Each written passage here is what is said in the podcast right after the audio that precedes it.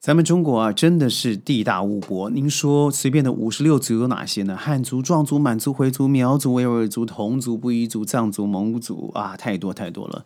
五十六族现在又多了一族，什么族呢？我相信各位可能不太知道，叫做达曼族。达曼族他不是外星人，因为您可能听都没听过。今天我要细细数来啊，这个达曼族还真特别。他在哪里呢？而且最近啊，还出了五个大学生呢。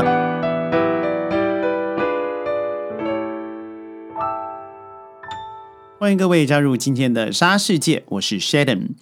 达曼人是谁呢？他又是什么样的族群呢？他长得是什么样子呢？居住在哪里呢？坦白说啊，你待会听我细细说来。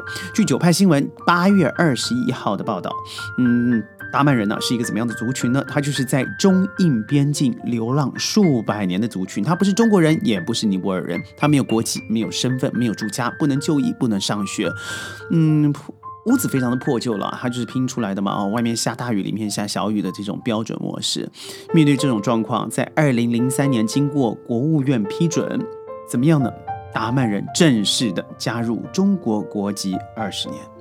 中国政府为了达曼村呢建了四十九栋房子，他们终于可以结束这种餐风露宿、没有身份的日子了。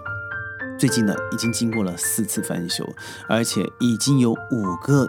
从这一个村落所结业的大学生了，哈土路变成这个漂亮的马木柏油路，来的旅游人也增加了很多很多，所以呢，曾经的房子可以成为民宿，多了一份收入。通路、通水、通电、通交通，而且修了学校，所以让孩子们在过去这二十年来啊，真的可以让人觉得说安居乐业。这让 Sheldon 想到，当初我从天山下来的时候，在路边看了一排的这个红砖的。非常一致漂亮的新房，于是我问咱们的开车师傅说：“这个房子是给谁住的呢？”他说：“很漂亮吧，上面还有这个呃太阳能灯板呢，那可以让人家直接节省电源，而且最重要的是还是免费的。”我说有免费这么好的事情啊？他说对啊，这就是咱们国务院啊，为了这些流浪，就是喜欢，应该说是呃牧游民族、游牧民族、游牧民族的哈萨克人，他们在这里可以在这里安居乐业，可以让自己稳下来，不用每天每年呢就赶着水草而居，所以让他们有这样的免费住宿方式。是一大片又一大片的啊！当下的 Sheldon 和朋友们真的是觉得惊艳，真的只有一个繁荣富足的大国才能够做到这样子的事情。说到这个达曼族呢，最近第一个考上大学的就是考上了武汉理工大学这所真的是很好的学校。而他爸爸妈妈接受访问的时候呢，说这孩子我对他最大的希望是什么？那就是在毕业以后要报效祖国。当我看到这样的访问的时候，你会觉得说，哎，这不过就是只是呃见人说人话而已。但是我看到父母的表情，我看到孩子脸上的笑容，我知道他说的是真的。为什么是二十年呢？因为咱们这也是一个新的试验阶段。第一个，我们不忍心他们真的就是餐风露宿；第二个，他们没有做什么坏事，只是因为在政治上面无法解决他们的国籍，所以只有一种泱泱大国。可以去做这样子的一个为人设想的一个处境，所以我觉得真的为中国的国务院点个大大的赞，这只有大国才能做出这样的事情。所以在华夏大地的民族大家庭，真的又是一个新的成员，就是达曼人了。他们让我们的华夏民族。更具多样性，长相真的很不一样啊！同时也揭示了一个古老而独特的民族历史与文化。所以我觉得，为什么排斥呢？我们想到罗西亚人，想到中东的阿富汗人，当他们开始往欧洲移动的时候，哇，多少欧洲除了德国以外，全部是把这个门路给封锁了。更不要说美国当时的总统 Trump 直接在南方建筑了高墙，以免这些墨西哥人能够跨境过来。但是。墨西哥啊，就是美国的大花园，有多少的食品物资，包含毒品，是来自于那个地方呢？所以当下你要想想看啊，这个呃十一十年河东，十年河西。当时在一九零零年、一九一零年的时候，那是中东人接受欧洲的难民，在第一次世界大战流出以后，过去慷慨的接纳他们呢。所以我觉得只有一个可以往。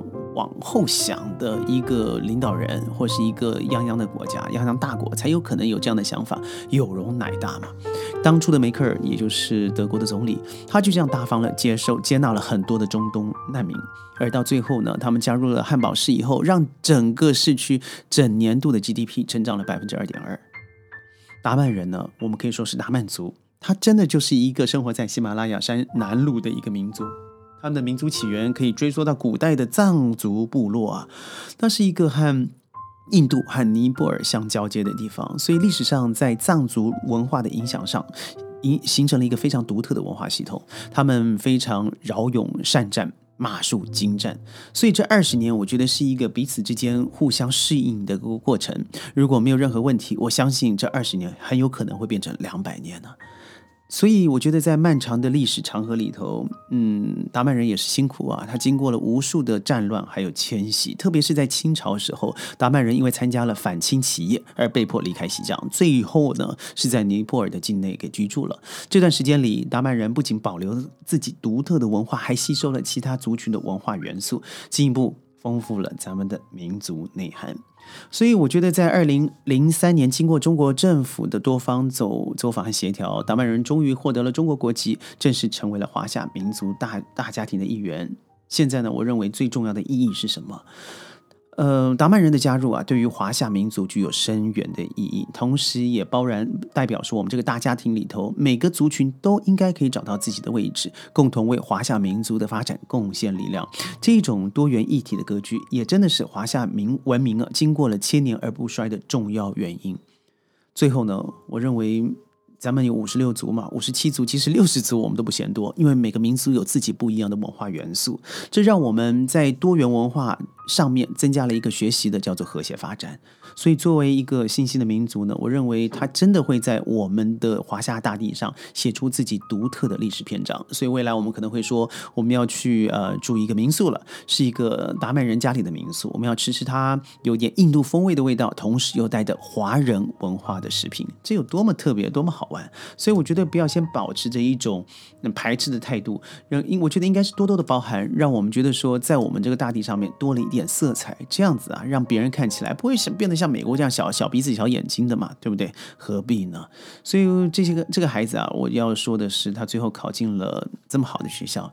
呃，九八五嘛，对吗？